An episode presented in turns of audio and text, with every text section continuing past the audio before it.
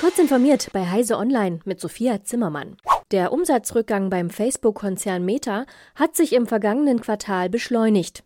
Zugleich stiegen die Kosten und die Entwicklung virtueller Metaverse-Welten verschlingt bei unklaren Erfolgsaussichten weiter Milliarden.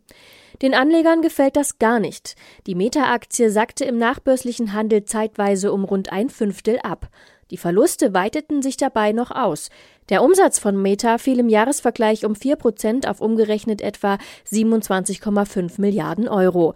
Der Nettogewinn brach um 52 Prozent auf fast 4,4 Milliarden Euro ein, wie Meta mitteilte. Das IT-Sicherheitsunternehmen Checkpoint hat eine Liste der zehn Marken veröffentlicht, die im dritten Quartal 2022 am meisten von Phishing betroffen waren. An erster Stelle steht das Logistikunternehmen DHL, auf das 22 Prozent der von Checkpoint ausgewerteten Phishing-Versuche entfielen. Waren früher oftmals Banken im Visier von Fischern, taucht mit der HSBC erst an neunter Stelle eine Bank auf. Bei den meistgefischten Marken finden sich außerdem mehrere soziale Netzwerke ganz weit vorn. An Zugangsdaten zu LinkedIn, WhatsApp und Instagram sind Cyberkriminelle stark interessiert. Neben Identitätsdiebstahl könnte Erpressung der Opfer ein mögliches Ziel sein.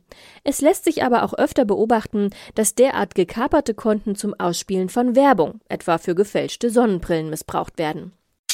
Die jüngste Firefox-Hauptversion sollte Verbesserungen am PDF-Editor mit sich bringen. Stattdessen blieben manche Seiten weiß.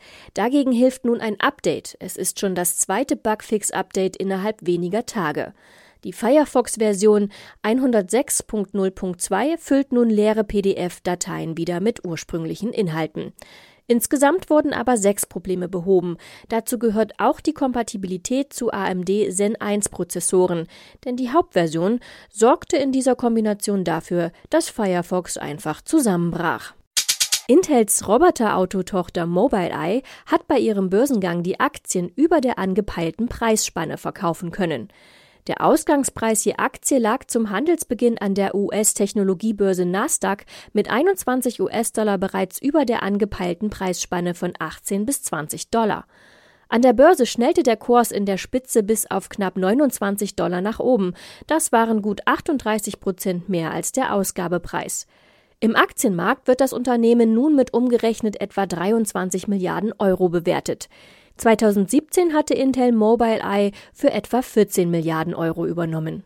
Diese und weitere aktuelle Nachrichten finden Sie ausführlich auf heise.de.